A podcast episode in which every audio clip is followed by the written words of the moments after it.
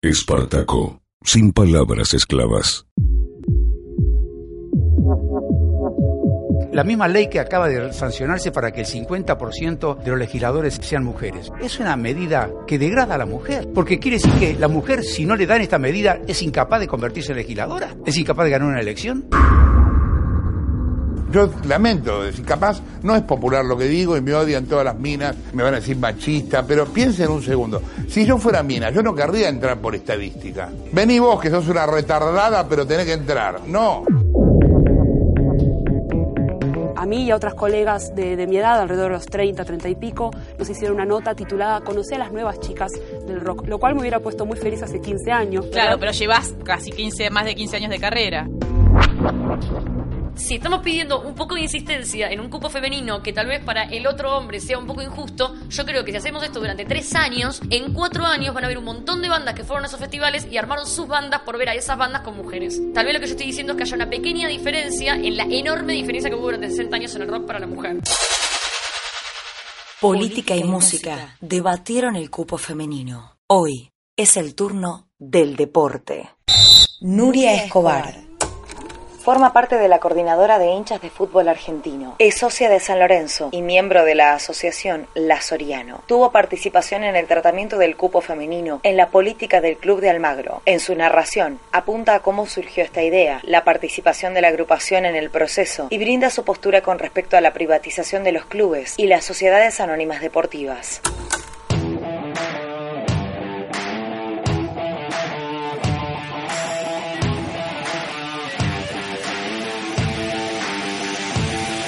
Bueno, la mm, iniciativa del cupo no tiene, digamos, una fecha de apertura al debate. De apertura al debate fue eh, oficialmente en la última reunión de, la anteúltima, perdón, porque el viernes hubo otra, la anteúltima reunión de Consejo Directivo donde Matías Lamens lo presentó como una, una, propuesta ya, digamos, oficial para que se pudiera debatir e implementar. Hace un par de meses, varios ya, estamos en octubre, en abril, más o menos abril, mayo, por ahí, hubo un hackathon en San Lorenzo, en el Polideportivo Pando, ahí en Boedo, y Matías pasó a saludar la actividad. Eh, San Lorenzo, digamos, prestó el espacio para que varias agrupaciones feministas, entre chicas en TEC, las chicas de programación, economía feminista y otras, se juntaran para hacer este hackathon donde se hablaban de diversas cuestiones que tenían que ver con la participación de la mujer en diferentes sectores. Eh, bueno, Matías Lamens pasó a celebrar la actividad y yo estuve ahí, me acuerdo que, que ya lo había nombrado, que era algo que se venía pensando desde la dirigencia, desde el último reempadronamiento que se hizo, en el que se, se pudo ver que mm, el 25% de las, las socias justamente del padrón somos mujeres y que eso es bastante en comparación con otros clubes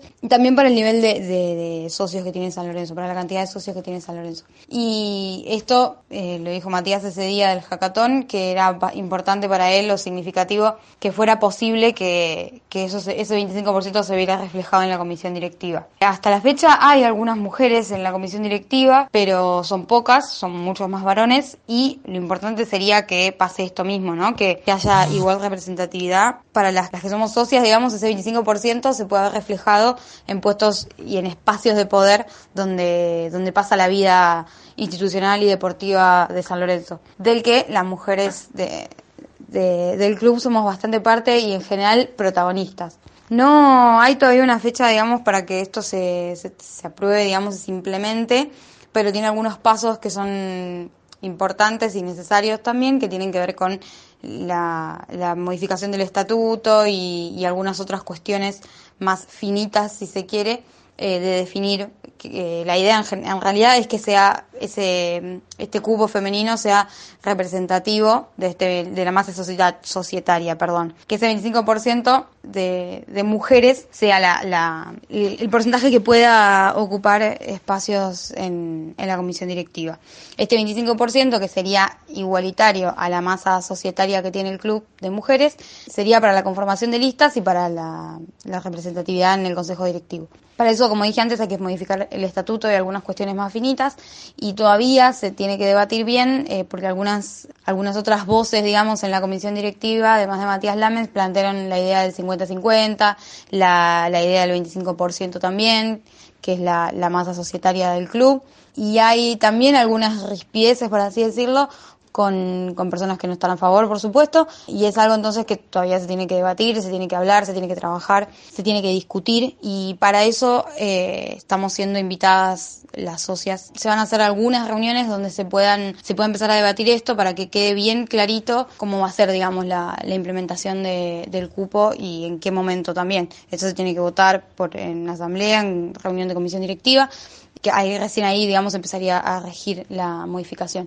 Pero para esto va a haber una serie de, cuestiones previas, digamos, a discutirlo. Igualmente también las, las reuniones de comisión directiva son abiertas y, y, cualquier socia puede ir a participar. Eso sería buenísimo, como para que, para que todas también podamos estar al tanto de lo que está pasando y de cómo se va llevando el tema. Y después, en cuanto a la participación de la Soriano, la verdad es que eh, no puedo no puedo decir cuánto nivel de, de, influencia no, porque como dije antes, esto se venía pensando desde el último reempadronamiento del club, pero se, se, se presentó formalmente hace poco. La verdad que para nosotros desde la Soriano es importante construir, digamos, desde el vamos, ¿no? Una, una construcción desde el llano, desde la comunicación, desde lo que escribimos, desde lo, lo que publicamos, de las actividades que hacemos, tengan perspectiva de género. No, no solamente que haya un espacio que se dedique a eso, sino que eh, la organización esté atravesada por esta perspectiva de género y a poco, eh, la verdad es que lo vamos logrando, se, tiene eh, y eso se ve. Por eso también me parece importante que, seamos nosotras las que llevemos la voz como socias, como hinchas del club. Tenemos el derecho, como cualquier otro socio, a estar representadas y que se escuche la voz de nosotras, de las mujeres, en la comisión directiva.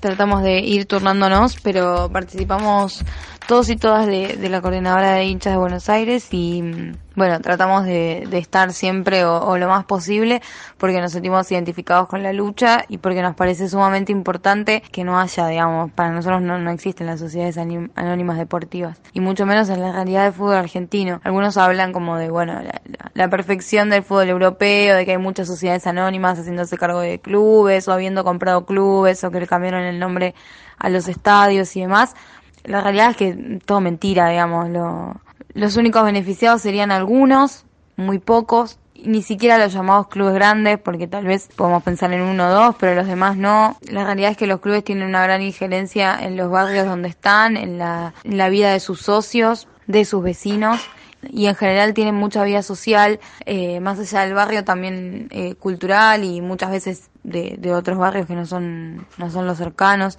como es el caso de San Lorenzo y como es el caso de muchos otros que tienen muchísimos deportes, que en general albergan muchísimos jóvenes, niños, niñas, adultos, mujeres, hombres, y en general eh, los clubes son espacios donde hay familia, o, o por lo menos es lo que nosotros vemos y como nosotros entendemos un club. Por lo menos por el lado de San Lorenzo, eh, San Lorenzo tiene en su estatuto prohibido, digamos, el ingreso de, de sociedades anónimas al club o de, de, sociedades anónimas como inversoras, por así decirlo. Pero obvio que en el caso de que se modifique el estatuto de AFA, que es lo que se quiere hacer, y después se adecue la ley de, de sociedades para entrar en el deporte, todavía no está muy claro bien qué pasa con los clubes que tenemos prohibido, digamos, o blindado el, el ingreso de sociedades anónimas por estatuto. No sé, todavía no se entiende muy bien, no queda muy claro, o yo por lo menos todavía no lo tengo muy claro, cómo habría que adecuarse en el caso de adecuarse. En el caso de San Lorenzo, por ejemplo, en el que está blindado por estatuto, digamos, lo tenemos prohibido. Pero qué pasa con el resto o qué pasa con, con nosotros también. Eh, nos parece importante darlo a conocer, nos parece importante infundirlo porque es eh, bastante solapado, digamos, y bastante con el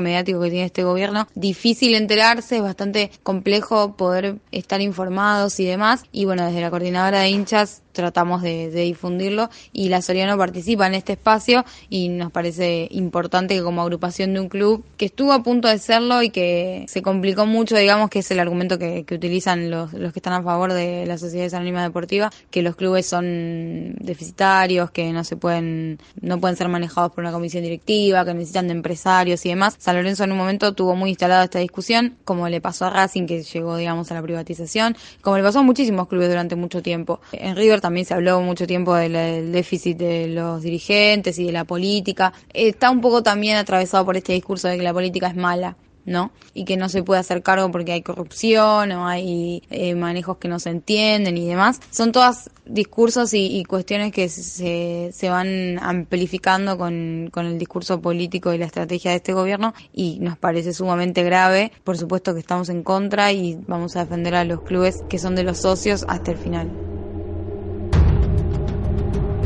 Espartaco, sin palabras esclavas.